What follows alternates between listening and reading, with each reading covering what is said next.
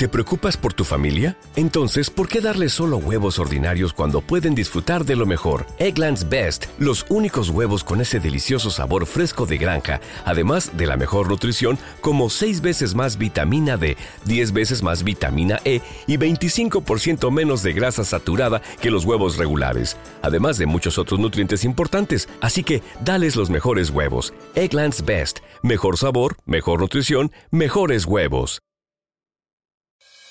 To everyone who's dealt with the hassles of accessing healthcare and thought, it shouldn't have to be like this, you're right, it shouldn't. Partner MD is better healthcare for an even better you. Much more than concierge medicine. Partner MD is healthcare the way it should be 24 7 access to care, virtually no waiting, and the one on one attention you need to help maintain your healthy lifestyle. Visit partnermd.com for pricing and more information. Hoy con nosotros el Hybrid Theory de los Linkin Park, el mejor disco debut de rock del nuevo milenio. Comencemos.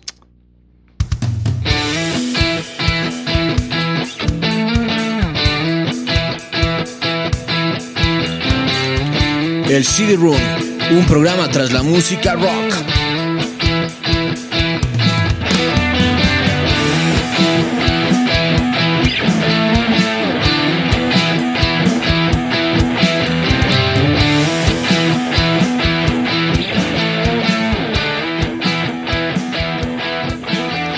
Hola, hola con todos, mi nombre es Kai Menéndez. Y yo soy Víctor Caicedo y les damos la bienvenida a un capítulo más de El CD Room.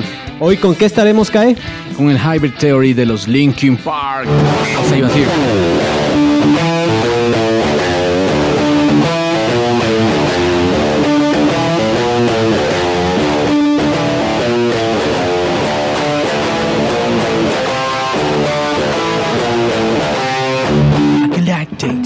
Descaso. Empezaba con fuerza, empezaba el nuevo milenio cae. Estamos hablando de un disco que salió en el año 2000, ¿no? Exactamente, la publicación exactamente del disco fue el 24 de octubre del año 2000. La grabación, aquí hay un periodo bastante largo, verás que estaba viendo, que indica que fue entre 1997 y el año 2000.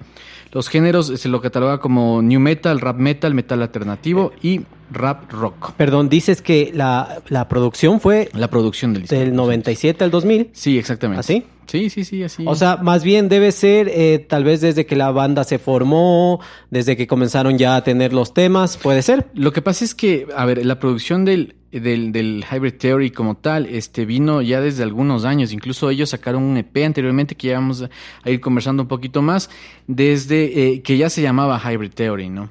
Entonces yo entiendo que desde ahí ya se le, ya, ya se le da esta, esta, mm, ¿cómo se llama? Este, este periodo de, de, de producción. Ok, vamos entonces con Linkin Park, eh, una banda de California, eh, antes conocida o más bien llamada Cero, ¿verdad? Sí, cero, exactamente.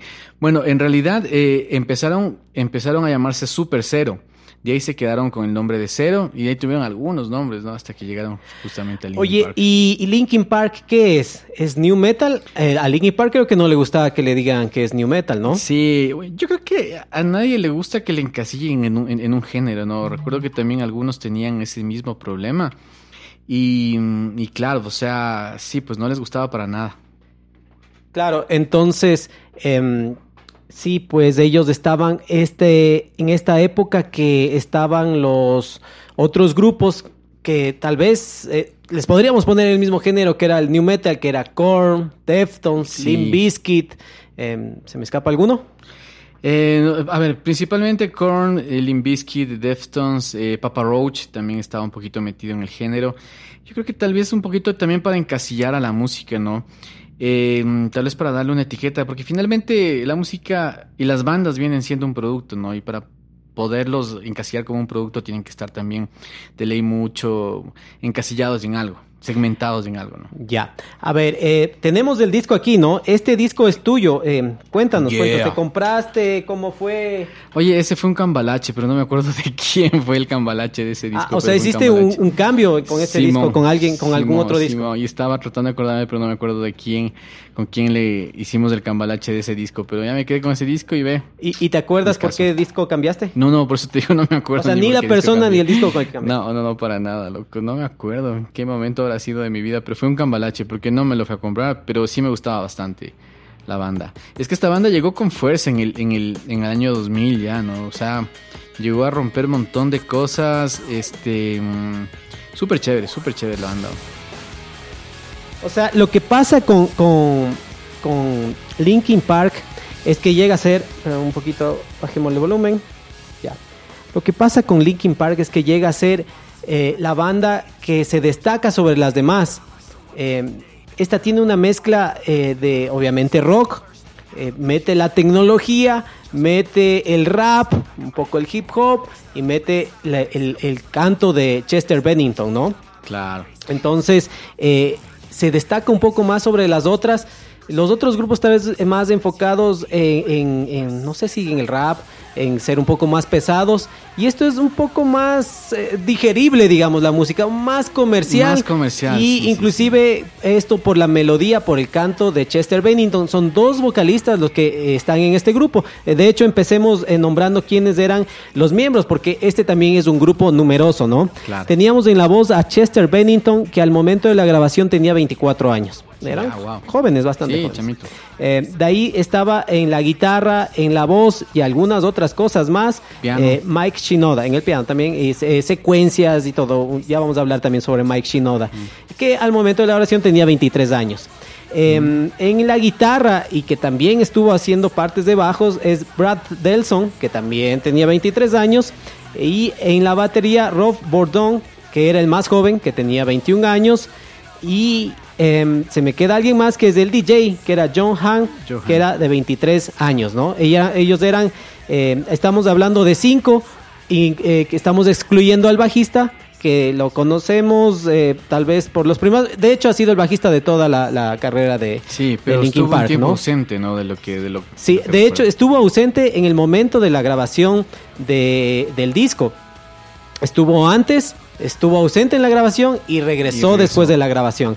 Él es Dave Farrell, que también tenía 23 años y vale la pena decirlo, ¿no? Entonces estamos hablando de seis integrantes, también algo inusual, como dije, dos vocalistas tenían el bajo, la guitarra y el DJ, ¿no? Entonces también esta mezcla era algo, em, no, no, no sé si digamos algo revolucionario, no es que inventaron nada nuevo, pero era algo interesante escuchar esta propuesta más, eh, como dije, digerible, ¿no? Sí, sí, un poquito más comercial. Y realmente el nombre de, de- de Hybrid Theory viene siendo en español una teoría híbrida, ¿no? El nombre del disco viene, viene ya que ellos se llamaban así, pero justamente por un grupo galés eh, de Inglaterra, de por allá, que tenía el mismo nombre, eh, Hybrid, ellos decidieron cambiar el nombre y dejarle el disco como Hybrid este Theory. Incluso en 1999 ellos ya grabaron un EP llamado Hybrid Theory que tenía este, seis canciones y tenía la portada, era, era como un feto que tenía al lado un, un cordón umbilical en un tono medio sepia, no sé si es que lo viste.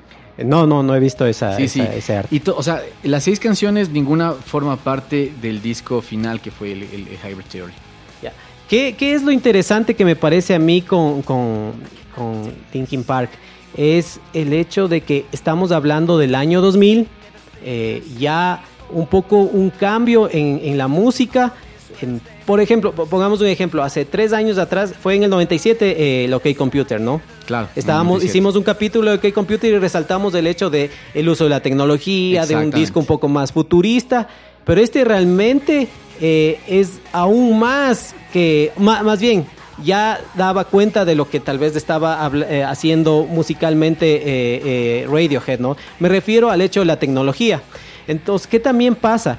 Em, los discos en este entonces son grabados, generalmente son grabados en cintas, pero son pasados para editarse en un programa que se llama Pro Tools. Bueno, ahora hay una infinidad de programas. En ese entonces el más popular o el que más eh, se trabajaba en los estudios de grabación era con Pro Tools. Entonces aquí ya el Pro Tools está un poco tomado en los estudios. Entonces esto te permite de que ellos puedan eh, editar, eh, hacer... eh, meter más cosas, digamos, Claro, durante más rellenar exactamente y, y esto le hace que, que tenga otra, otra intención. Yo no he encontrado nada al respecto de que este disco, por ejemplo, haya sido grabado en vivo, como también ya hemos conversado en otros discos, Ah, ¿no? claro. Que hemos resaltado inclusive que qué interesante eh, cómo graban en vivo. Pero este, yo tengo la impresión de que no fue hecho así, de que este fue grabado cada uno, o Partes por cada, partes, partes por por partes, la base, las guitarras, las voces, y de ahí con todos los, lo- lo- los, los extras que le mete Linkin Park, ¿no? Sí, sí, sí. Y bueno, este, más que nada, la historia de los, de los Linkin Park se data más o menos en el año 96, cuando Mike Shinoda y Brad Delson, que es la guitarra, que por cierto estamos con los audífonos de Brad Delson, del BBB. Así, coincidimos, eh, Coincidimos. coincidimos en la idea, creo, de usar, Sí, en vez de usar in-ears, que normalmente usamos para eh, los videos, de estar ah, como Brad Delson con, con los, con los audífonos. con, los, con los audífonos. Y bueno, ellos ya eran, eran, eran como que compañeros de algún instituto, de alguna cosa. Y ahí también se conocen con Rob eh, Bordun, que es el baterista. Él tenía en, en su, en su habitación a su compañero que es Dave Farrell, que tocaba el bajo. Y de ahí se fue sumando Johan como, como, como DJ. Ellos traen al vocalista Mark Wakefield para que sea la voz de la banda, ¿no? Sin embargo, después de un tiempo, bueno, en, en ese tiempo ellos ya se llamaban Cero. Eh, sacaron algún, algún material, hicieron alguna grabación, pero viendo que no tenían mucho éxito, Mark decide salir de la banda. Y aquí entra un personaje bastante importante que es eh, Jeff Blue. Jeff Blue eh, viene siendo un productor, o sea, de lo que de lo que estaba leyendo e investigando un poco, él es un productor y es una persona muy muy relacionada con las disqueras, incluso de lo que entiendo es como parte de un departamento que busca talentos y cosas así. Y por medio de él llegan a Chester, a Chester Bennington, le pasan unos demos para que ponga la voz, más o menos lo que pasó con Pearl Jam en, en Comes en el Ten.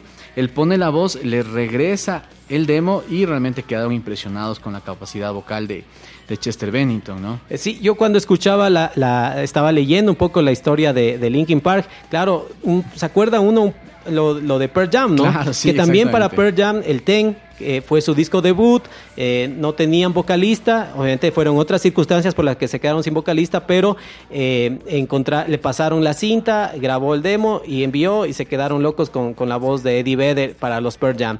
Y para Linkin Park algo parecido, ¿no? El hecho de que apareció este vocalista.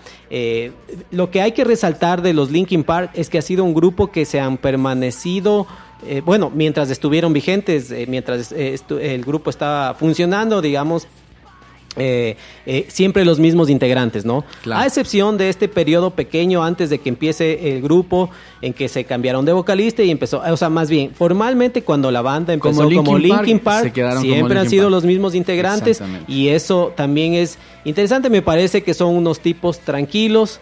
Em, no sin Unos mucho buenos chicos, sí buenos digamos sin, sin mucho problema Sí, sí, sí, eh, y da- tal vez lo único que podríamos decir y que podremos igual ma- hablar más adelante es sobre Chester Bennington Claro. que eh, para quienes no saben. Chester Bennington se suicidó en el 2017.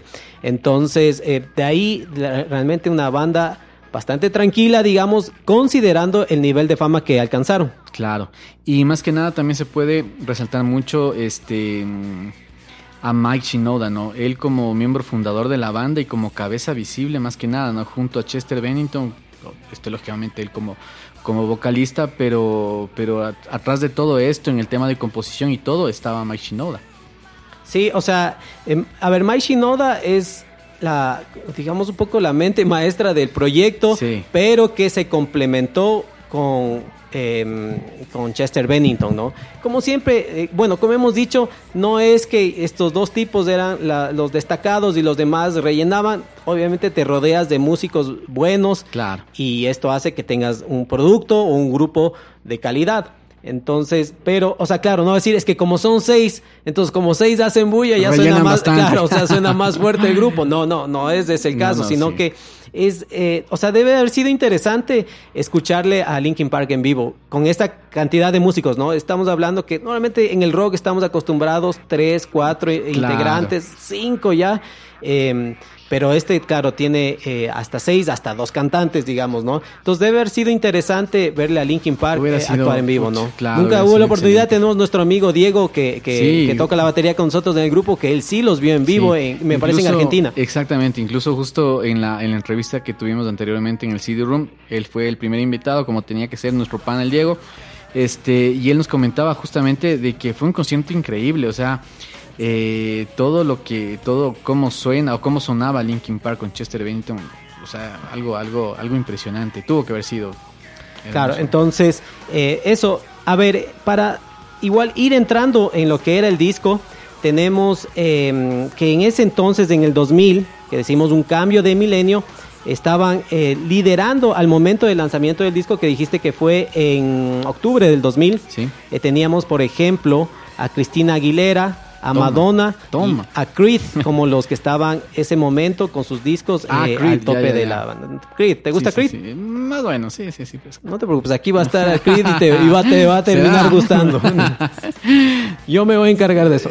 Entonces, Tenemos a Nickelback, mucha hueva. y entre, entre los grupos, eh, perdón, entre los temas, digamos, de, destacados ya en lo que es el género alternativo, eh, pues estaba eh, Other Side de los Red Hot Chili Peppers, eh, Rage Chili Peppers, em, de Fuel. eh, y It's Been a While de Stain. Esto Ah, ya, también sí, lo hablamos en Cierto. el disco White Pony de Deftones que se lanzó el mismo año, ¿no? el En el mismo mismo año. 2000. Por eso es que, que ya vamos encontrando estos temas que, que los hemos mencionado en otros capítulos. Entonces, ¿qué es lo que también pasaba en el 2000, eh, Cae? Que era un poco el momento de las boys band, ¿no? ¿Qué es de esto? Eh, bueno, no tanto los Backstreet Boys, también tal vez más en Sync, NSYNC, claro. eh, Cristina Aguilera. Bueno, pero siempre ha habido este tema, o sea, de los Backstreet Boys que, que estaban antes, los, los New Kids on the Block mucho, este, mucho tiempo antes. O sea, ya habían estas, estas, estas O sea, sí, que sí ha, sí ha existido esto de tener estos grupos que son aparentemente como fabricados, digamos, Exacto. ¿no? El hecho de que, a ver, estos chicos eh, de buena presencia, que cantan bien, tienen, se, eh, tienen, se manejan bien en el escenario. Vamos a grabar un disco, estos son los temas, esto es lo que se tienen que poner, esto es lo que tienen que hacer. O sea, eso eh, normalmente lo asociamos más con las boys band, digamos, con estas bandas de chicos.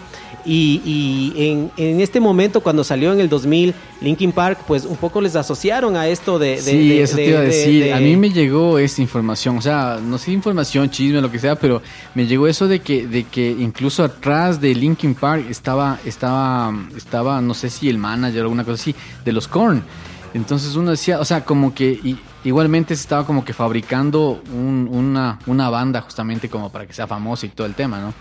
Eh, que digamos que con el paso de los años, eh, pues eh, podríamos decir que no fue así, ¿no? Claro. O sea, ya eh, ellos han demostrado lo- lo- sus capacidades compositivas y musicales como para demostrar que no, no fue este el caso, ¿no? Y que funcionaron como un grupo. Entonces, eso digo, este era el momento en que estaban eh, cantantes como Britney Spears, Cristina Aguilera. Yo me acuerdo de esto porque yo viajé a Estados Unidos en el 2001. Entonces ahí me acuerdo que en la casa donde yo estaba viviendo estaban, eh, tenían una suscripción a la revista Rolling Stone. Entonces sabían llegar las revistas. Y esto en el 2001 llegó una revista Rolling Stone donde estaba una portada de Britney Spears. Estaba guapísima, digamos. En ese entonces estaba en su, En- su en su momento. apogeo, exactamente. su Ya después nivel. pasó los años y a Britney Spears no, ya no me atrajo mucho, digamos. Pero eh, está esa portada, me acuerdo, obviamente, por, por Britney Spears. Y adentro estaba un artículo sobre los Linkin Park con una foto eh, inmensa, digamos, en esta revista, que era un tamaño un poco más grande de lo normal. Entonces.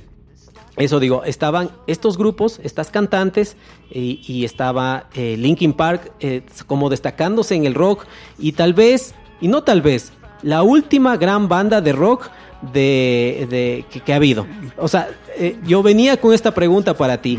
Dime, después del 2000, Chuta, una banda, banda. que haya salido, después de, repito, después del 2000, que se haya destacado. A nivel y no, y, no, y no digo discos, porque discos tal vez. Porque, bueno, han seguido activos, pongamos por ejemplo los Foo Fighters, Alice in Chains, Soundgarden, los Rolling Stones, o sea, todo el mundo eh, ha seguido activos los grupos eh, Guns N' Roses, O sea, eh, como, Metallica. como, como, como bandas nuevas, tal vez, grupos nuevos que hayan salido. Exactamente. Después del, del 2000, ¿qué banda, aparte de Linkin Park, eh, ha sido destacada en el rock? Y... yo creo que yo creo que una banda muy importante que, que, que lamentablemente no ha llegado con fuerza aquí a Latinoamérica es Muse es una banda súper importante que tiene también, o sea, y en, tanto en Estados Unidos como en, como en Europa, es una banda increíble y súper famosa y hace unos conciertos, mega conciertos, y es una banda nueva, o sea, no tan nueva, pero sí nueva eh, a, nivel de exposición mundial. pero verás, yo creo que, o sea, sí, para tal vez los que sabemos de rock, conocemos a Muse a la que tú estás diciendo, pero no se ha logrado insertar en la cultura. y eso es lo que a veces les diferencia a estas bandas que termina conociéndolos casi todo el mundo. ¿Cuál es una una manera, por decir, de, de Linkin Park, de haberse metido en la cultura, haber, haber está, estar ligado a los Transformers, por ejemplo, ¿no? Entonces, que, la camiseta que la camiseta que trae, que esta me la compré en el 2002 de debe haber sido. O sea, cuando estuve en este periodo en Estados Unidos, me compré, ya ni me queda muy bien, pero para el capítulo me la puse, digamos. Yo me traje mi saco de Bumblebee. claro, claro. Entonces, eh, eso digo, eh, entonces, ya mucha gente escucha sus temas, asocia sus temas, eh, entonces suenan en la radio bastante. Muse es una, banda que suena generalmente en, en, radios de rock, que ya habrá muy pocas, digamos, ¿no? entonces, por eso digo, el ejemplo que tú das eh, no, no me convence mucho, digamos, porque no, no ha sido esto. Y con, con eh, nuestro amigo Diego, el que está con Diego Pérez, que estaba hablando, alguna vez conversamos y dije, oye, ¿cuál crees que sería como una banda ahora de rock que suene? Y él me, por ejemplo, Imagine Dragons, digamos, ¿no? Que yo diría eso no es rock, digamos. No es tanto rock, sí. Pero yo creo que es una evolución de lo que puede ser Linkin Park, ¿no? Em, sí, sí, sí, podría ser, pero realmente sí, o sea, el, rock en este momento, como le hemos conversado en algunos otros capítulos, no es que esté en su mejor, en su mejor época. Em, pero sí hay bandas referentes, sí hay bandas referentes. Lastimosamente aquí en Latinoamérica como que sí se ha quedado bastante el tema del rock. Yo creo que también mucho tiene que ver eh, todo el cambio brutal que dio en TV y que, y que tú ya no puedes ver en cualquier momento. O sea, bueno, sí lo puedes ver, ¿no? Porque tienes. ahora más que nunca puedes ver en cualquier momento lo que tú quieras. Pero es que tienes demasiada información. Ese es el problema que creo que hay ahorita. Tú te metes, por ejemplo, a YouTube y si no sabes lo que quieres buscar, si es que no. Si es que, si es que no sabes que existe una banda que se llama Muse o que se llama este, ¿cuál otra? De er, er, er, Royal Blood, que también es otra bandaza. Si es que no sabes que hay esa banda, tal vez no te va a llegar la información y no las vas a descubrir. Otra cosa es que te presenten en un programa como Headbangers que había antes en los MTV y que ya te vayan exponiendo ciertas bandas, ¿no? Pero, pero tú dices como que en TV ya no existiera. Y TV sigue no, existiendo. no, no, no existe. Lo único que pasó. lo único, Eso no es. Lo único que pasó es que se fueron eh, con lo que está sonando. No en TV no era una, un canal de rock, digamos. es un canal musical eh, que al rato que el rock estaba en su momento estaba de rock, por, supuesto porque tenía que tenía que tener programas de rock porque era lo que lo que estaba sonando pues lo que lo que lo que la gente consumía ahora consume otra música eh, yo no he visto en TV eh, ya hace algunos años. No has visto en TV últimamente. Entonces pero supongo que debe haber gente que consuma porque si no el canal ya no existiera. Es que es un canal más de realities. No sé si es que has visto pero hay un montón de realities. La última vez que medio pasé por ahí por los canales de TV ahí vi que era full realities de un, de un masito que estaba con otra masita y cosas así. O sea, ya nada que ver incluso con la música. Claro, entonces digo, ya es porque tal vez ya no, ya no estamos nosotros eh, enganchados a lo que está ahora en estas tendencias. Nosotros estamos, por eso está el CD Room, digamos, para hablar de esta música, de, este disco que salió hace 21 años, imagínate. Y de ahí en adelante nos cuesta encontrar un exponente representante del rock a nivel mundial que se haya insertado en la cultura. Entonces, eso, ¿no? Este disco que por los cambios mismo de la tecnología del disco físico como tenemos aquí a lo que es ahora lo digital, es el disco que más álbumes ha vendido en este siglo. En este Entonces digo, también tiene que ser. Yo ya no sé cómo son las mediciones. Antes tal vez era más fácil, o sea, decir vendimos tantos discos físicos y estos millones de discos son los que tienen vendidos. Ahora no sé si es que cómo contabilizarán las reproducciones, porque inclusive ahora eh, no se cuenta como discos, digamos, ¿no? no o sea, ahora te, te consumen reproduces y no sé si es que inclusive se compre eh, temas sueltos, ¿no? iTunes de, de, Apple comenzó vendiendo eh, los temas individuales, Claro, que también MP3. fue una revolución cuando salió eh, iTunes de Steve Jobs, eh, les planteó esto a los músicos, a las disqueras, de comenzar a vender La individualmente la, la música por temas. Entonces algunos dijeron, no, por decir Trent Reznor de los Nine Inch Nails, dijo, no, si yo concibo mis álbumes como un todo. Y el man es un visionario, ¿no? El Trent Reznor es un visionario que incluso este, estuvo trabajando para Apple, alguna cosa así. Sí, pero en esta visión tal vez le ganó Steve Jobs, Claro, digamos, en el hecho de ver de que, de que la, la música eh, iba a consumirse de esta manera. Entonces forma. ahora tú no es que consumes discos, nosotros somos los que estamos incitando, llamando a que, a Que te presten. acuerdes de esta música, digamos, de, de esta edad y que, y que, y que escuches del disco, ¿no? Porque vale la pena, eh, los músicos, eh, no sé si ahora, pero antes lo pensaban, como decía Trent Reznor, eh, como un todo, ¿no? Un concepto general de, de- del disco. Sí, sí, sí. Entonces, eso es lo que creo que, que se ha ido perdiendo. Ahora estamos en otra realidad, pero eran los discos los que mandaban en ese entonces, ¿no? Claro. Oye, y también regresando un poquito a los Linkin Park, es interesante porque también ellos, ellos cuentan que cuando, que cuando tenían ya su material, lo fueron a mostrar a muchísimas disqueras y resulta que nadie les paraba bola. O sea, estuvieron golpeando algunas puertas y si no es por esta pieza clave que, que estaba comentando anteriormente de, de Jeff Blue, que él ya les, eh, ya les tuvo como atrás de ellos consiguiendo vocalista para formar la banda como tal, este, él llega a ser eh, como un directivo, un ejecutivo de Warner. Entonces él recomienda para que firmen con, con Warner. Y ahí terminan firmando los. Claro, con tal vez tarde o temprano eh, hubieran ellos conseguido, ¿no? Por su talento, por su propuesta, por sus canciones. Eh, eh, obviamente así se escribió la historia. Ellos Claro. estuvieron, a- a- como diría, audicionando para varias disqueras hasta que lograron conseguir con Warner Bros. El, el- disco, ¿no? Que les fue bien a los Linkin Park, les fue bien a, a Warner Bros. Súper bien, claro. Oye, pero es interesante también ponerle eh, atención a la, a la voz de Chester Bennington. O sea, Chester tiene una voz brutal, o sea, increíble, unos gritos desgarradores, unas melodías súper, súper chéveres, súper bonitas, bien armonizadas.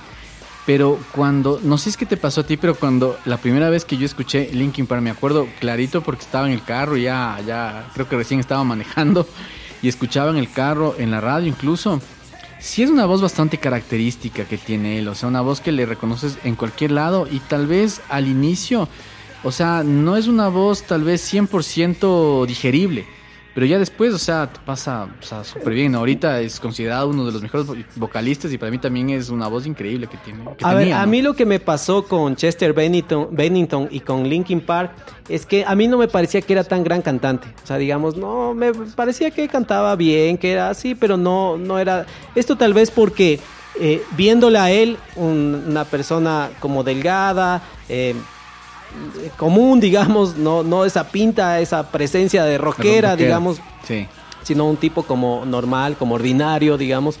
Y, am, y esta voz como un poco más fina, digamos, ¿no? Aunque Exacto. gritaba tremendamente, Brutal. pero a mí me parecía que no era tan difícil. Y esto era porque eh, mi amigo José Luis, el que nos ha prestado un par de discos, Ah, ya, sí. eh, bueno, el de Rage Against, the- Ma- Rage Against the Machine que nos prestó, El man y que nos fuimos a Metallica con Sí, él todo, sí. él por el, debe haber sido por el 2001, claro, antes de que yo me... Por el 2000, no, claro, cuando recién salió este disco de haber sido. Él me dijo eh, que quería, eh, estaba poniéndose un grupo con unos amigos. Dijo, entonces como tú cantabas en el colegio, ¿por qué no vienes para que cantes? Entonces vamos a, Mm. estamos preparando dos temas, me dice. Y One Step Era- Closer. no, era eh, em, Glory de Puddle of Math. Ya. Y era, que que estaba también en ese entonces, Sí, era, sí, sí. eh, y también em, Crawling de Linkin Park. Hijo de madre, Entonces, es una claro, yo digo que bestia, al rato que intenté siquiera cantar Crawling, pues ya me di cuenta de que no era una cuestión sencilla Tan- lo que hacía. Chester Bennington. O sea, Sí. el- el- toda la capacidad vocal que tenía, lo alto a veces que canta, es, es complicado, digamos, Sí, ¿no? no y no, no, es realmente es un, un- fue un gran vocalista. Oye, pero ¿sabes qué? A mí me pasaba otra cosa y es justamente lo que tú estabas comentando.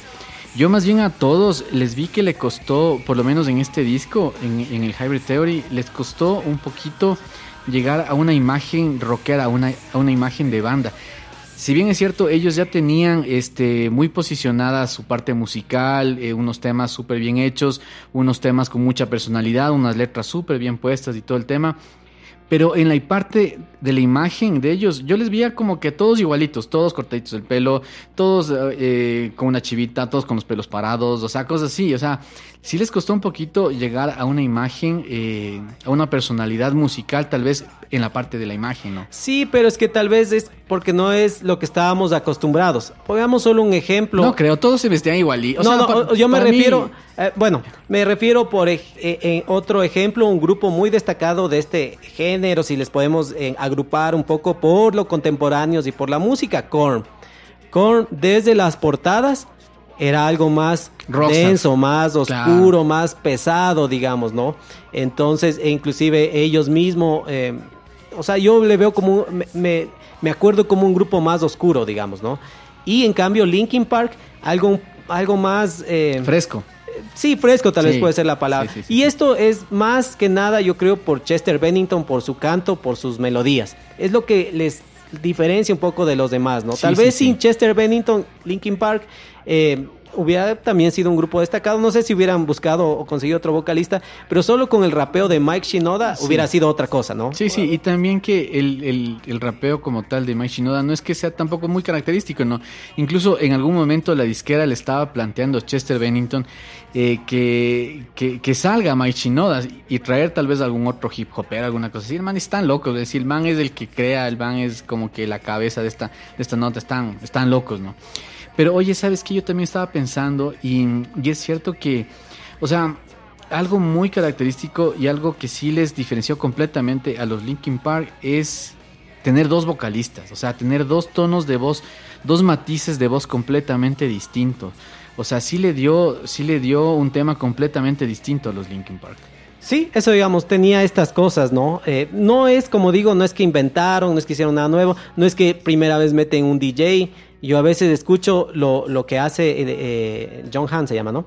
Joe Ham en, eh, aquí y un poco me acuerdo a Incubus, por ejemplo. O sea, cosas un poco como parecidas. O sea, no es que era algo nuevo, sino la mezcla, la unión Exacto, perfecta, digamos, ¿no? Entre lo que hacía Mike Shinoda, lo que metía el DJ, lo que hacía Chester Bennington, el guitarrista, digamos. Un guitarrista que no estaba, que no hacía solos, digamos. No, era de lo más virtuoso. Por ejemplo, el tema de las guitarras no es que sean súper, súper, súper complicadas ni nada este, por el estilo. Incluso en este disco específicamente tú escuchas un poquito más de presencia de las guitarras y cosas como, por ejemplo, en, el, eh, One Step Closer, A Place for My Head, que también tienen unas unos estribillos ahí medios chéveres. Pero de ahí en adelante, ya la parte de la guitarra, incluso en muchas canciones, llega a ser como parte solamente como de acompañamiento. Pero te refieres en discos más adelante. En discos más adelante de Pero aunque en otros discos más adelante eh, ya inclusive algo de solos, ¿no? Que es que no se encuentra. Eso también, eh, mira, es... Es muy poco. Sí, exacto, poco, pero en este nada, en ah, el Hybrid este Theory. No tienes nada de solos, que es algo también un poco característico del rock. ¿Quieres hacer tal vez un solo como, como los Metallica, un super virtuoso? O quieres hacer un solo ruidoso como Nirvana. Eh, otro como el Kai, así. o sea... When you have a busy afternoon but also have an appetite for adventurous new recipes, try Blue Apron's Heat and Eat meals that offer quick and simple meals without sacrificing fresh and quality ingredients. With 60 plus options each week, you can choose from an ever changing mix of high quality meat, fish, vegetarian, WW recommended, and wellness offerings. Order now and get $110 off across your first five orders when you visit blueapron.com slash unique.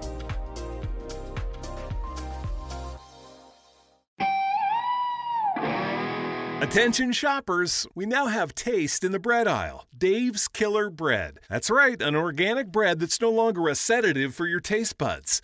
Dave's Killer Bread is on a mission to make the most of the loaf, to rid the world of GMOs, high fructose corn syrup, and artificial ingredients, and plant the seeds of good in all that they bake. Killer taste, killer texture, and always organic. Dave's Killer Bread.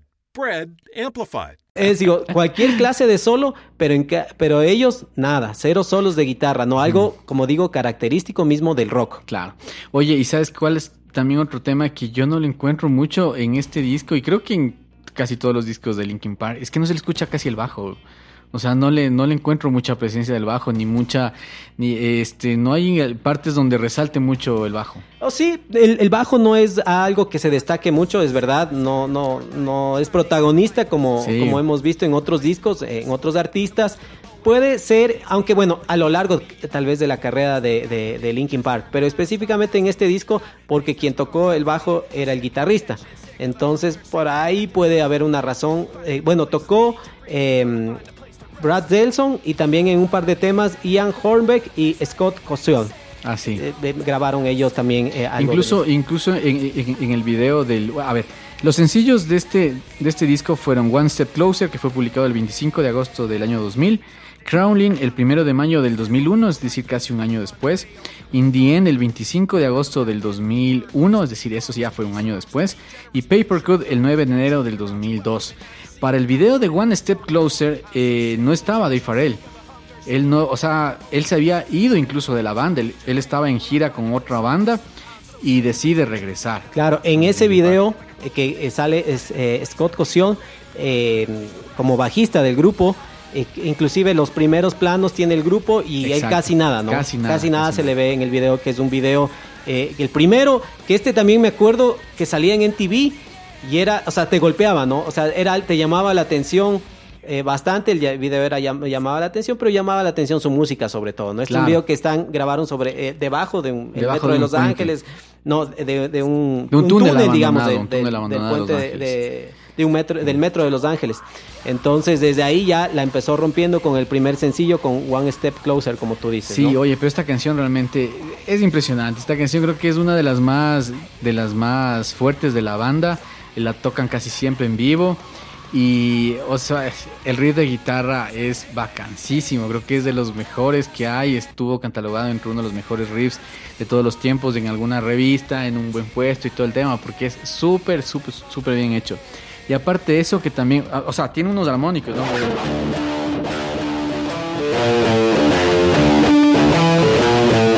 Tiene este armónico de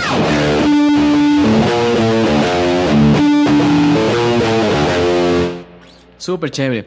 Y aparte también lo que le hace brutal a esta canción es el, es el grito, el shut up when I'm talking to you.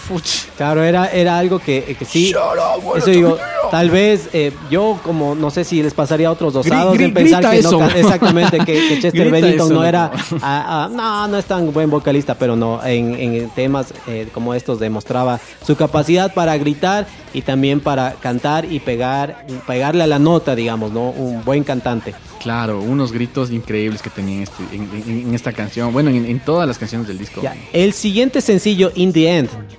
In Sí, the end. eh, Es una canción que, que no es que me, me mate a mí, digamos. eh, no me no es de mis favoritas de- del disco, pero es, eh, es un, un temazo, digamos, eh, característico de ellos también, que lo tocaban casi siempre en sus presentaciones.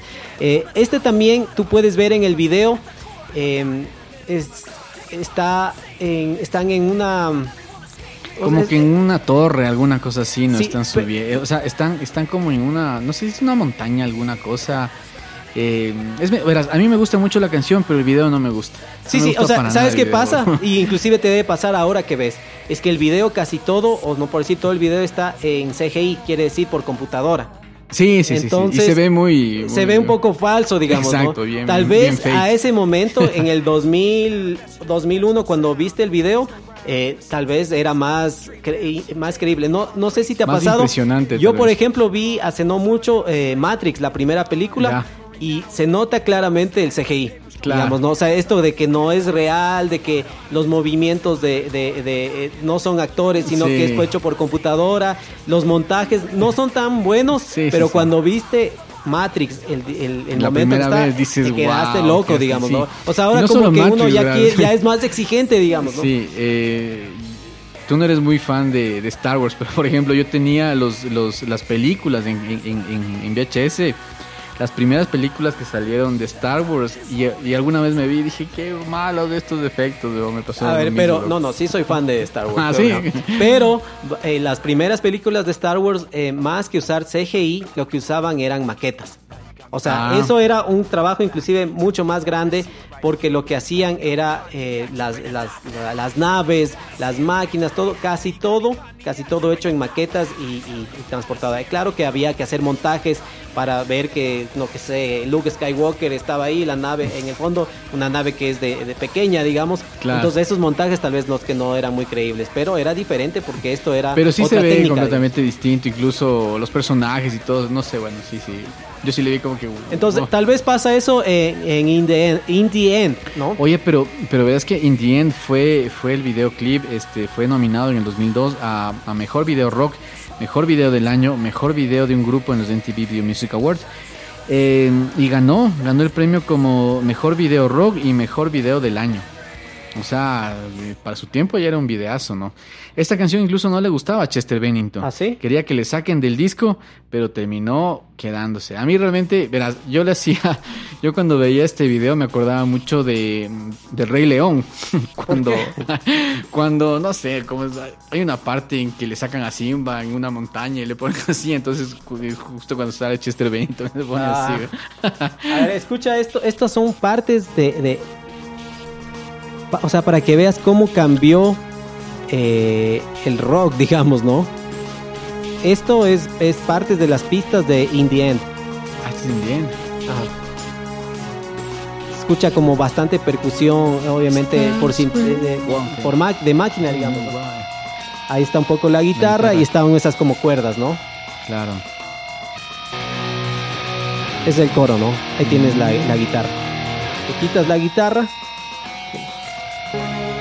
Mira, ahí tienes, sigue con las cuerdas. wow. Mm, y no es batería, ¿no? Es como un... Ah, no, sí tiene la batería. Ahí, pongamos ahí. Ah. Mira. Pero tiene algún efectito ahí, ¿no? En la caja parece. sí, es que esta batería debe ser... Eh, electrónica. Eh, o sea, de, electrónica, digamos. Como las que tocamos nosotros. Ay, no, que son los cortos. mm, chévere. Y la voz de Chester, por favor. Vamos a, ver un ah. pedazo pequeño porque ese sí puede tener algún problema.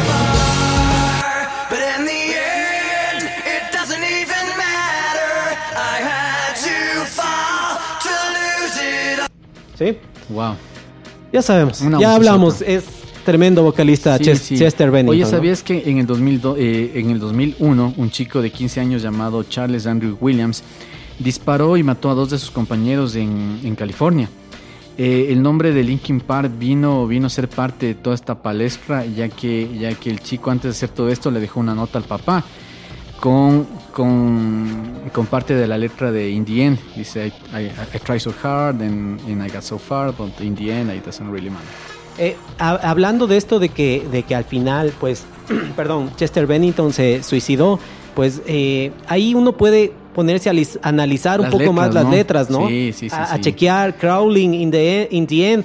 Y, y, sí, pues dices, aquí había, aquí algo no andaba bien. Claro. Y puede ser que digas, ok, eso lo escribió en su momento, les hizo famosos, les metió mucho dinero al banco, o sea, eh, mucho, mucha fama pero no como para decir, ok, sí, sí, sí, eso que escribí ya no lo siento porque ahora estoy bien, tengo estabilidad, tengo economía, eh, eh, todo bien, entonces eh, estoy bien, ¿no? Ya, ya eso que escribí no significa nada. Pero en el caso de Chester Bennington nunca fue así. Claro. ¿Entiendes? El, el, el eso, se, eso era real, genuino, auténtico y tal vez eso se siente cuando, cuando cantaba, ¿no?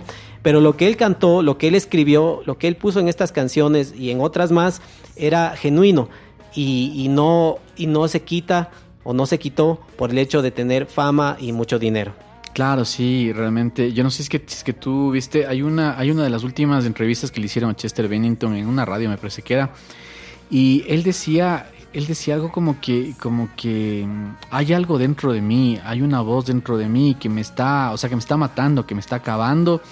Este, hay algo muy malo dentro de mí que me, que me quiere obligar a hacer cosas malas, o sea, o sea, cosas súper fuertes, Y el man, el, se le ve hasta que, en cierta forma, la persona que le estaba entrevistando, o sea, primero como que se rió, ¿no? Y dijo así, ah, que, ni siquiera... Y luego como que ya le hizo, oye, oye, en serio, y ya se puso así como que bastante, incluso preocupado, ¿no? Por todas las cosas que decía él, güey.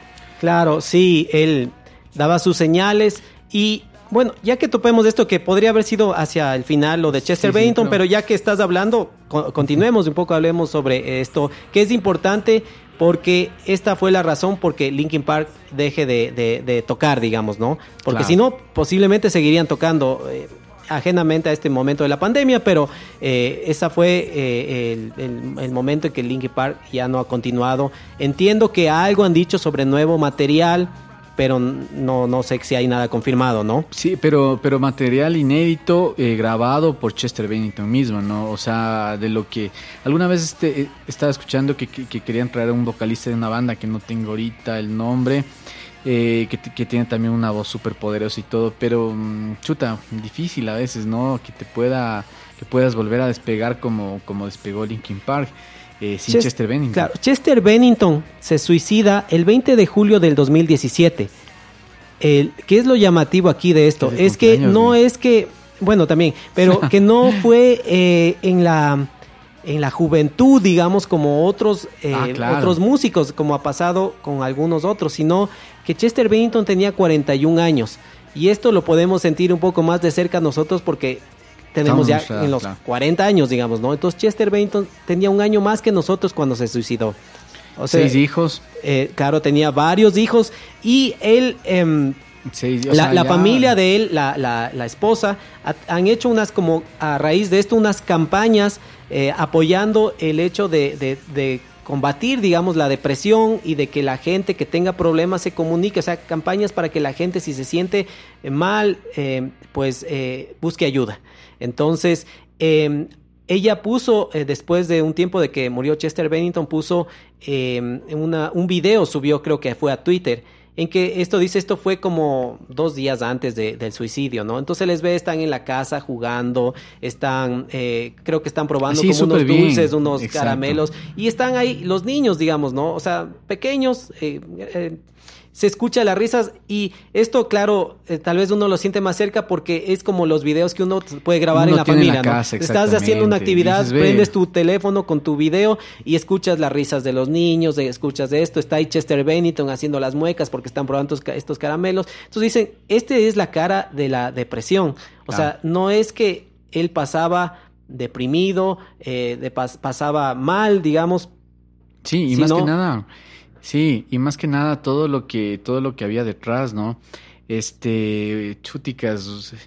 Hay algo que también es bastante, bastante curioso en todas estas cosas y es todo lo que te conlleva el tema de las redes sociales, ¿no? En, las redes sociales tú, tú siempre pones como lo mejor del mundo, como que todo está bien, como que eres la familia feliz, como que tienes todas las cosas chéveres y todo. Pero en realidad eh, muchos tenemos problemas, o sea, no es una vida normal, ¿no? Porque muchos tenemos problemas, hay muchas cosas que pasan detrás y esas cosas lógicamente no se ponen, ¿no? Claro, entonces como, como digo, esto, esto es Chester Bennington llevaba una vida relativamente normal, eh, eh, sin ningún problema, y esto como vino como de repentino, ¿no? Él se suicidó ahorcándose. Claro. Eh, entonces, y el cumpleaños de... de- sí, de- de eso Chris fue el Cornell, 20 de julio de 2017, eh, cuando era el cumpleaños 53 de Chris Cornell, el vocalista de, de Soundgarden y de Audioslave. También se suicidó ese También año. se suicidó en el 2017. Ellos dos eran muy amigos. Claro. Se llevaba muy bien. Inclusive hay una, un concierto, una versión en que están eh, los dos cantando Crawling, ¿no? Sí, y Eh, también, ¿sabes cuál están cantando también? Este, la de Temple of the Dog que cantaba con, con, con Eddie Vedder, ¿cómo se llama esa canción? Hunger Strike. Hunger Strikes, sí. Ya. Sí, sí, Entonces, eh, ellos se llevaban muy bien. Y cuando se suicida Chris Cornell, que fue como unos dos meses antes de lo de que de eh, Chester Bennington, Chester Bennington puse, pone algo, creo, en, en- en Instagram, en Twitter, en que dice, eh, no sé si voy a poder seguir, o sea, sin, sin, sin ti, amigo, o algo así. Eh, o sea, le pegó muy fuerte. Y, y- y no sé si podríamos ligar o no al hecho de que él se suicide un par de meses después y que sea en el Justo día de cumpleaños cumpleaños. de, de Chris Cornell, ¿no? es más, no. eh, Chester Bennington era el padrino de uno de los hijos de, hijos. de- de- de- de Chris Cornell, o sea, muy amigos, ¿no?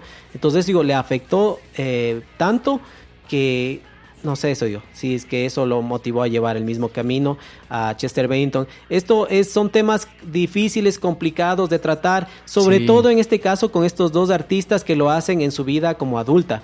Eh, Chris Cornell de 52 años, Chester Bennington de 41 años, en cuando dices ya lo tienes todo, ya lo superaste, ya tienes tu hogar, tu familia, tus niños, Claro. eh, eh, tienes, o sea, lo tienes Podrías decir, todo, exacto, digamos, ¿no? Todo para ser feliz, pero, pero quién sabe cómo estás por dentro, ¿no? Y a veces, sí, o sea, hemos visto que esto ha pasado en, en- en artistas a los 27 años o por ahí, pero en realidad, lo que el tema de la, de la depresión es algo que no tiene edad, no tiene nada, incluso uno de estos actores, este, Robin Williams, puede ser, o Robbie Williams, Robin, o Robin Williams, Robin. Robin.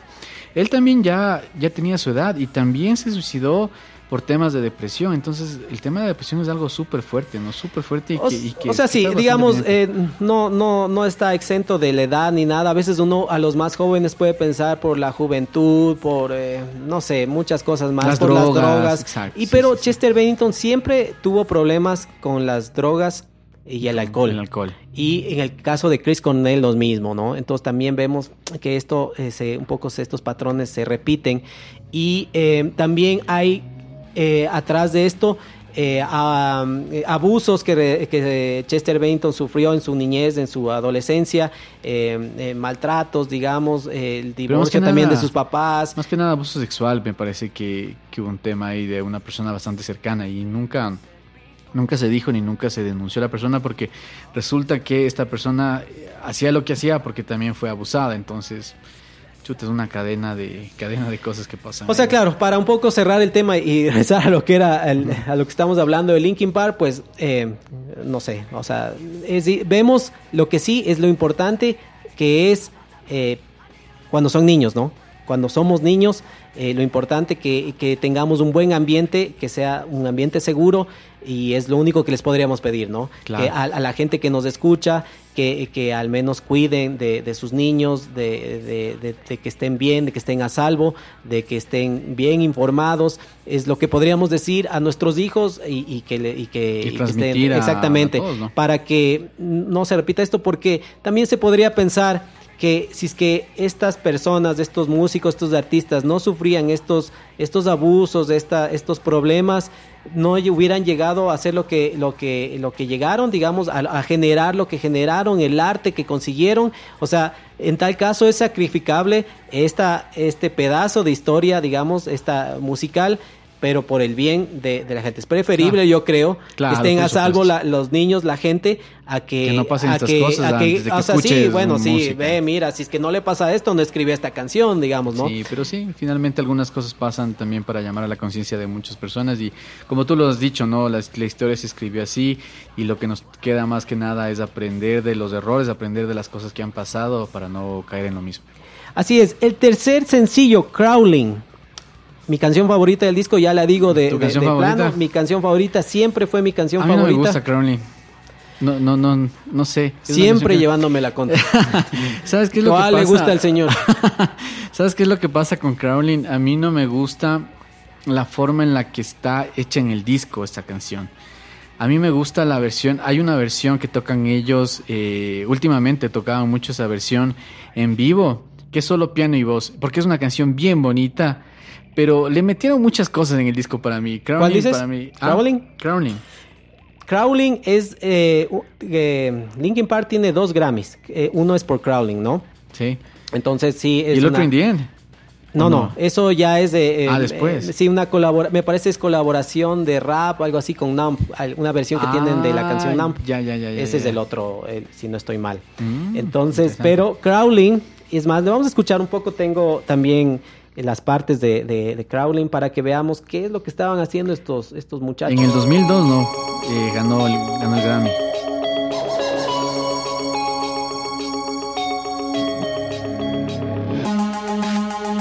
Esto es todo lo que estaba debajo, que a veces esto no se escucha, ¿no? Claro. Está encima la voz, está la batería, la guitarra. Pues esto tal vez son las cosas un poco distintas que tenía, ¿no? También le da, le da cierta cosa, ¿no? Otra vez la batería, mira. Mm, claro, una batería. Exactamente. Más sobre todo en este tema. ¿no? Alguna cosa así, ¿no? Esta es una de las canciones en las que. En las que Me parece que esto ya es No hay mucho rapeado de, de, de Mike Shinoda. ¿Sí, sí has escuchado? pop. Sí, este ahí es, de- este es una de las que tiene pop. Sí. Será por eso que me gusta a mí. El rapeado no es de, de mis favoritos. ¿Sí ves? Entonces tenían estas cosas de ellos, ¿no? Esto que, que o sea, este, este disco suena eh, muy vigente ahora, ¿no? No es Claro. que escuchas, Ahorita- dices, no, o sea, suena súper bien, digamos, Sí. como que lo hubieran eh, lanzado el año anterior, y este cacha, año. ya son 20 años, 21 años, ¿no? ahorita ya son 21 años del lanzamiento del disco, entonces Así es. chuta, El video de. Crowling, el video de Crowling, eh, te puede dar como curiosidad, digamos, eh, sale Kathleen Rosausen, es la modelo que sale en ese video, que es la modelo también que sale en el video de The Offspring, ¿sí sabías? Ah, sí, sí, sí, En- sí, sí. ¿Cómo se llama? La Eh, canción se llama, déjame ver por aquí, ¿no es el tengo? One You Bat, creo que es. Ya. No, One- no es, es este. Sabía que era, que era parte de un video, pero no sabía de qué canción ni de qué agrupación. Ya, Pero sí. Es una chica guapísima. Sí, sí, sí, guapísima. Y inclusive en este video no sale tan guapa como sale en el de, Off- de The Offspring, ¿no? One You Bat, creo que se Oye, llama pues la es que déjame corregirte algo. Yo creo que esta, esta canción fue el segundo sencillo. Crowning fue el segundo sencillo. ¿Sabes por qué? Porque en el primer sencillo, en, en- en- One Step Closer, no sale el bajista. Y en esta canción ya sale Dave Farrell como bajista. eh, y, es en, y es la primera vez que, que sale ya para, para, para unirse a, a Linkin Park. Puede ser, tal vez esté yo Sí, equivocado en el orden. Pero el que sí, cuarto sencillo, Pepper Cats, ¿no? Papercut, sí. Buenísima la canción, el Canción video está sota. buenísimo. El video no me gusta Me mucho gusta, es tampoco. para es- mí el mejor video del, disco, digamos. O sea, ahí ya le vi con una mejor personalidad, por ejemplo, a Chester Bennington en su, o sea, no personalidad, sino en una, ¿cómo, se, ¿cómo le dicen esto? Outfit puede ser, sí, o sea, su, su, su presencia, su vestimenta y toda la cosa. El man ya rapado ahí con una crestita. Es que bueno, digamos más- que tú les vas, claro, se les va viendo. Eh, supongo que va yendo intervención de más gente en lo que es el disco, pero al principio están súper jóvenes, digamos, ¿no? Claro. Eh, Oye, y esa 23 canción. años, digamos, Sí, ya. sí, sí, sí, es cierto. Bueno, recién tal vez estás como que buscando tu, tu, tu, o sea, como, como realmente eres. Oye, esta canción, corrígeme si me equivoco, pero no empieza con guitarra, ¿no? Es, es, es, es, es algún sample que hay ahí. Porque yo le saqué siempre, o sea, yo le tocaba siempre con guitarra, pero no creo que A ver, toca con la guitarra por ahí.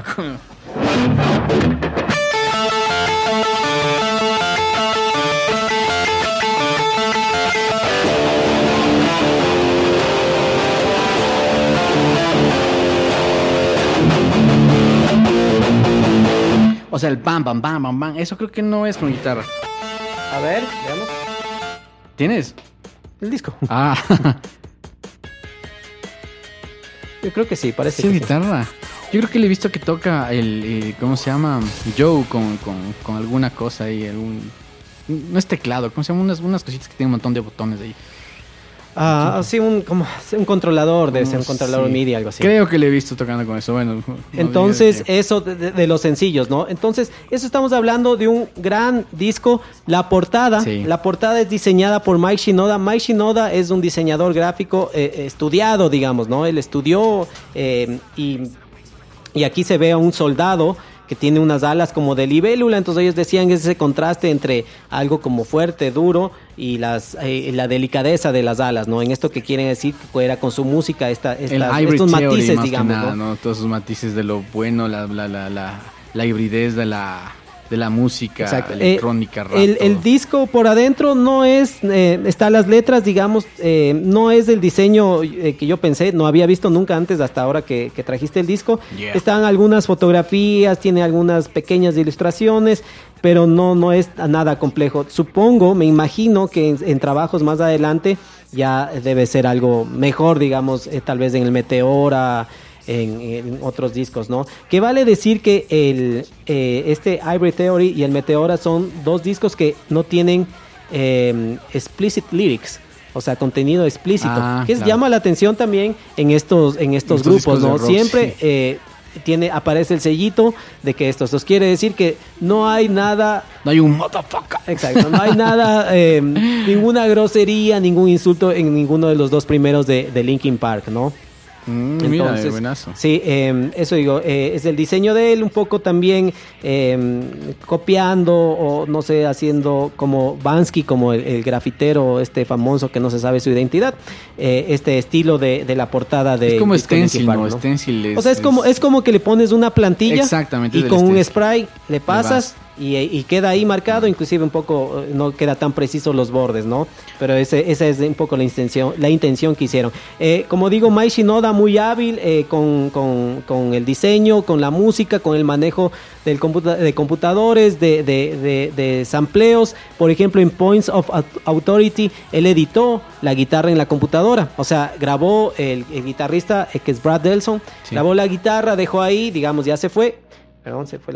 Y eh, él eh, no le gustó a Mike Shinoda, entonces quedó y en Pro Tools, en el programa, le, le co cortó ah, por edita. pedazos, le editó y le hizo otra forma a la guitarra.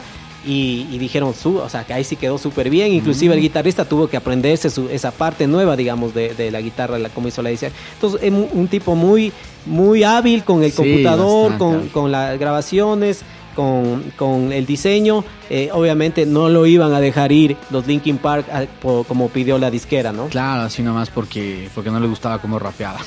Oye, pero sabes que es importante también que este disco tuvo otras canciones súper, súper buenas. Eh, que sin la necesidad de ser sencillos también pegaron bastante, como Points of Authority mismo.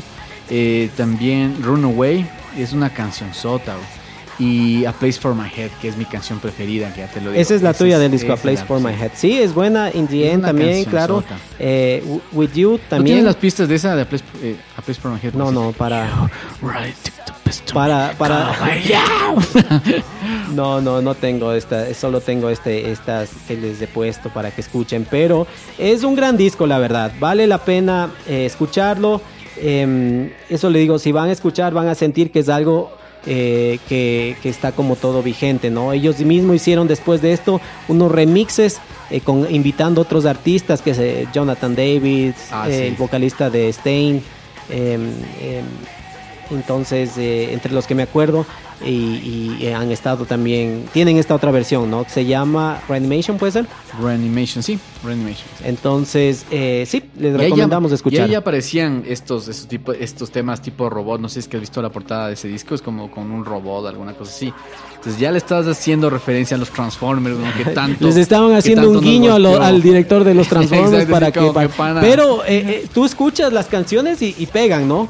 Claro, eh, eh, y tienen claro. estos efectos y sonidos, eh, sobre todo creo que en la segunda película, más que en la primera, súper bien la música. Sí. Le pegó ahí, digamos, Linkin Park para, para la banda sonora de los Transformers. Es que sabes que los Transformers también fueron súper importantes, yo creo que en nuestra niñez por lo menos. Para mí eran de mis dibujos favoritos los Transformers y los halcones galácticos, que algún rato también este, lo dije, pero los Transformers, ya cuando salió la película y verle a Optimus Prime y a Volvo y toda la nota y que atrás de eso esté una banda como Linkin Park, wow, era lo máximo. ¿no? Completo, paquete completo. completo. Este, algo que, que, no me quería olvidar, pues eh, no mencionamos, el productor fue Don Gilmore. Ah, sí, todo. Que sí, sí. yo de lo que vi no, no fue tenía como muchas cosas así como destacadas.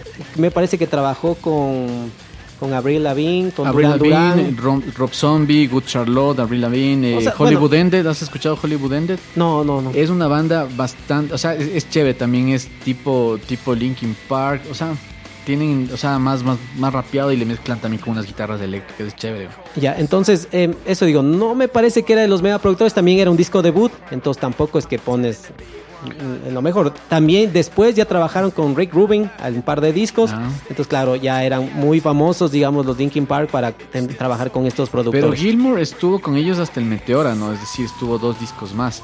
¿Y sabes quién mezcló este disco? Sí, fue Andy Wallace. Maldita sea, ¿por qué siempre tiene que salir Nirvana aquí? Oye, qué bueno que, que, que, que, bueno que puede ser para Andy Wallace, ¿no? que lo mencioné en el capítulo de Nirvana, eh, mezcló, ha mezclado Slayer, Slipknot, Sepultura, Rage and the Machine, puse esos entre montones, montones más que ha mezclado porque para que son los un poco los grupos que te gustan y obviamente el Nevermind, o sea, mezclar en el 91 el Nevermind y en el 2000 mezclar el Ivory Theory, o sea, ese quiero yo algún día que mezcle mi disco. ¿no? Oye, oye, pero corrígeme también si es que me equivoco, pero ya es una persona de edad, ¿no es cierto? Andy Wallace no es jovencito. ¿sí? No, o sea, no, no. Sí, inclusive bien, bien, eh, yo por eso yo dije, pero equivocadamente dije, no sé si todavía viva. En el capítulo de Nevermind dije, no sé si sí vive, pero ya tiene su edad, digamos. No sé claro. si es que siga eh, pero trabajando. Pero escuchando este tipo de música, o sea, yo le vi al man ya como que de más de edad, ¿no? Una vez que le vi la foto, digo, este es Andy Wallace, Claro, sí, él ya tiene su edad. Entonces, eso les podemos contar sobre este disco. Les invitamos eh, a escuchar, eh, a que lo escuchen en sus plataformas si tienen el disco mucho mejor y, disfruten de esta música. Aún vigente, sus discos posteriores también son muy buenos. Eh, tiene una discografía muy buena, Linkin Park. Yo creo que podríamos en algún momento hablar tal vez del Meteora, eh, que también es otro disco eh, que tiene unas canciones increíbles, ¿no? Eso, em, podemos ir despidiendo el programa. Por supuesto, entonces, a ver. Ah, el fondo musical. Este programa es producido por Kai Menéndez y Víctor Caicedo. Corre la voz a tus amigos. Síguenos en las redes. Estamos en Instagram, Facebook, TikTok, YouTube. Nos buscan como el CD Room Podcast. Los fragmentos de música reproducidos en este programa pertenecen a Linkin Park. López López. Ah, mira, mira, este final.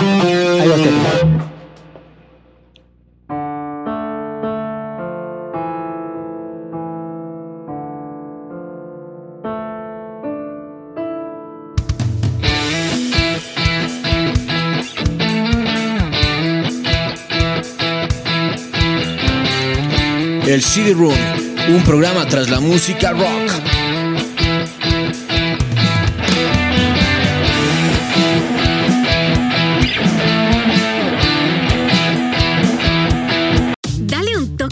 Otoño a tu closet con JCPenney, con hasta 40% de descuento en suéteres, jeans y accesorios para él y ella. Y espera, porque tenemos más estilos y opciones para ti. Encuentra jeans acampanados, el clásico pantalón negro, abrigos y blazers. Mezcla y combina nuestras versátiles marcas como St. John's Bay, Mutual Weave, A&A y más. Compra con estilo. JCPenney.